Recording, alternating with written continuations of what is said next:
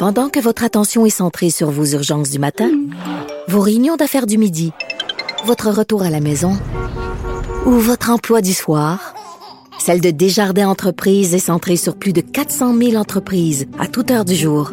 Grâce à notre connaissance des secteurs d'activité et à notre accompagnement spécialisé, nous aidons les entrepreneurs à relever chaque défi pour qu'ils puissent rester centrés sur ce qui compte, le développement de leur entreprise. On poursuit sur ce sur ce dossier avec euh, ben, ce, un autre invité, directeur général de l'Association des propriétaires de machinerie lourde du Québec pour un autre son de cloche, Yvan Grenier. Monsieur Grenier, bonjour. Bonjour. Euh, donc sur ce, euh, je vais commencer parce qu'avec avec quoi j'ai terminé avec Madame euh, Madame Légaré. Euh, bon, vos déne les, les, déneigeurs que vous bon que vous représentez entre autres doivent Qu'est-ce qu'ils pensent du comportement des, gens, de monsieur, madame, tout le monde dans leur voiture ou, à pied, par exemple, qui s'adaptent peut-être pas à leur réalité? Ben effectivement, le problème numéro un que mes euh, que mes gens rencontrent sur la route, c'est le comportement euh, des usagers de la route qui sont généralement impatients, très souvent impatients, qui ne réalisent pas qu'il y a des angles morts absolument très importants autour des véhicules, que ce soit le camion de déneigement ou les autres véhicules utilisés pour les opérations.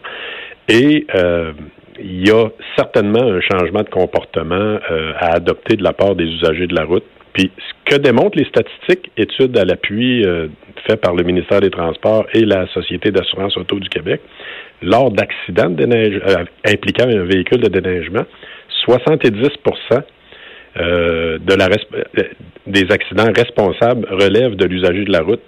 Il ne reste que, ben, c'est beaucoup là, mais il ne reste que 30 euh, qui est imputable au déneigeur. Qu'est-ce qu'on peut faire pour vous? En fait, si vous laissez, vous laissez de l'espace, euh, en gros? Effectivement, un, laisser de l'espace. Deux, en fait, la plupart des accidents avec un véhicule de déneigement sur une route se produisent en collision par l'arrière du véhicule de déneigement. Donc, c'est généralement de l'impatience, des gens qui tentent de louvoyer pour dépasser les véhicules de déneigement qui, de par leurs opérations, sont obligés de rouler plus lentement. Par exemple, sur une autoroute, un, véhicule de déneigement, généralement, ne pourra pas circuler à plus de 50 km heure et c'est vraiment son maximum pour être efficace. Et souvent, pour éviter le louvoiement, le, le, ministère des Transports exige à ses contractants de le faire en convoi pour éviter les dépassements. Et malgré cela, il y en a quand même qui s'essaient. Alors, il y a vraiment de l'éducation à faire de la population. C'est pas le seul problème, mais c'est sans doute le problème numéro un qu'on rencontre au niveau de la sécurité des opérations de déneigement. Au niveau de vos des déneigeurs, euh, on se questionne sur bon le manque de, de, de, formation obligatoire, permis, euh, le fait aussi de peut-être de pousser un peu trop sur le sur le nombre d'heures, sur la pression. Euh, est quel est selon vous là-dedans ce qui serait peut-être à améliorer? Ben, une chose est certaine, c'est qu'il n'existe pas de formation structurée dans le moment pour les, euh, les opérations de déneigement, les opérateurs de déneigement il y a quelque chose à faire de ce côté-là. On est en train, effectivement, euh, avec le, le, concours du ministère des Transports, de développer des formations qui vont être adaptées à ces gens-là. Mais ça, on parle quand même pas pour demain matin parce que euh, ça va quand même, euh, ça va prendre le temps que ça prend pour développer ces formations-là. L'autre élément, je vous entendais parler tout à l'heure de pénurie de main-d'œuvre. C'est vrai qu'il y a de la pénurie de main-d'œuvre dans l'ensemble de l'industrie du Québec, là, euh, tout ce qui est manuel. Mais le déneigement est probablement parmi les pires au niveau de la crise, puis la raison est fort simple. Les travailleurs, c'est des travailleurs saisonniers avec des horaires atypiques et euh, avec une pression énorme sur les épaules et une non-reconnaissance des gens de l'importance de cette industrie-là. Alors, vous mélangez tout ça, là, puis vous vous ramassez avec une pénurie des plus importantes de main-d'œuvre. Et je vous entendais tout à l'heure, puis j'ai trouvé votre argument. J'étais pour probablement pour l'apporter, donc je l'ai trouvé intéressant. C'est un équilibre à y avoir entre le fait de dire oui, ces gens-là sont obligés de faire des heures de fou de temps en temps, mais c'est l'équilibre entre le travail doit être fait pour la sécurité des gens, puis en même temps, ben, on manque de main-d'œuvre. Euh, et le manque de main-d'œuvre est criant. Beaucoup de mes entrepreneurs euh, délaissent le métier euh, de déneigement par manque de main-d'œuvre. Alors, ça vous dit, ils préfèrent laisser leur véhicule. Ben, ils doivent laisser leur véhicule dans le cours, pas prendre de contrat à défaut d'avoir des, des, conducteurs expérimentés puis des conducteurs formés pour le faire. Est-ce que au niveau de, l'équipement, puis on regardait, vu d'ailleurs un documentaire il y a quelques temps sur les les angles morts des camions et tout ça, c'était intéressant de voir à quel point pour un automobiliste c'est dur à comprendre dans quelle mesure vous avez vraiment des angles morts gigantesques sur certains, certains camions? Est-ce qu'on peut améliorer les, miroirs, euh, les dispositifs? On est rendu euh, dans, la majorité des véhicules avec des caméras de recul et tout ça.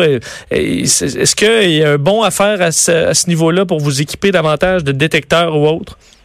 Oui, ben en fait, euh, déjà, le ministère des Transports, depuis quelques années, je dirais au moins cinq ans, a fait des études, a fait différentes expérimentations, que ce soit les miroirs euh, frêles qu'on appelle dans les vitres de côté, que ce soit les miroirs convexes, que ce soit les caméras.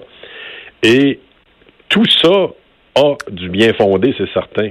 Mais à un moment donné, il y a une limite aussi à ce que le conducteur peut voir à l'intérieur de son camion. À un moment donné, il y a tellement de caméras et tellement de miroirs à regarder au travers de toutes ces opérations qu'il doit faire lors du déneigement. On, avait calculé lors du développement d'une formation qu'il y avait 80 opérations à faire à l'intérieur de son camion, à part que de conduire le camion. Ça vous donne une idée, là, c'est pas un loisir être dans un camion de déneigement. Alors, oui, il y, a des, il y a des éléments, entre autres les miroirs convexes existent déjà sur les camions. Il pourrait y en avoir d'ajouter sur le sur le, devant du véhicule, un petit peu comme les autobus scolaires. Euh, il pourrait y avoir des caméras, effectivement, mais la responsabilité première devrait être de ne pas coller le véhicule de déneigement parce que si vous vous approchez d'un véhicule de déneigement, que ce soit par l'avant, par le côté, par l'arrière, comme un gros camion de façon générale, le, le, chauffeur ne vous voit pas. Oui, il y a des caméras possibles, mais il ne vous verra pas en temps réel tout le temps. Sa première réaction, le chauffeur, c'est de regarder en avant, regarder ses miroirs de côté. Le reste, là, ça devient des, accessoires intéressants.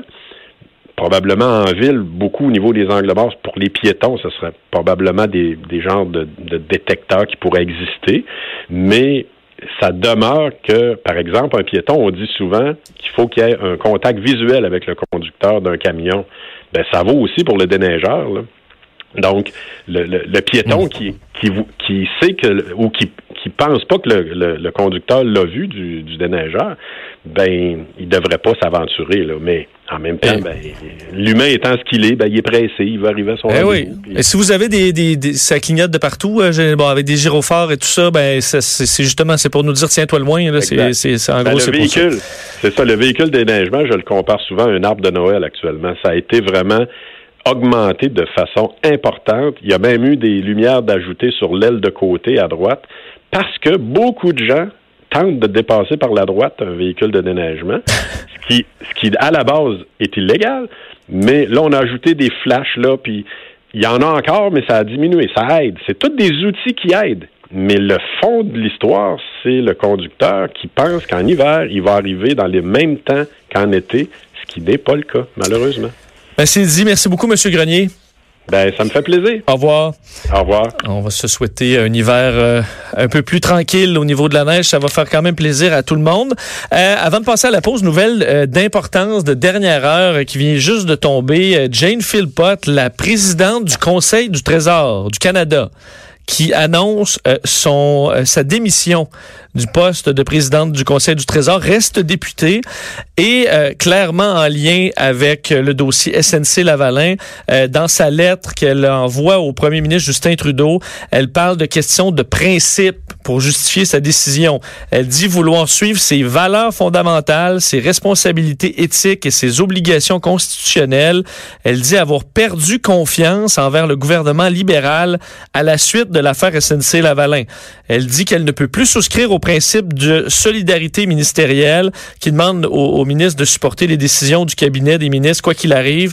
Elle compte demeurer donc députée libérale de Markham-Stouffville, c'est ce qu'elle est présentement. Très triste de devoir quitter ses fonctions.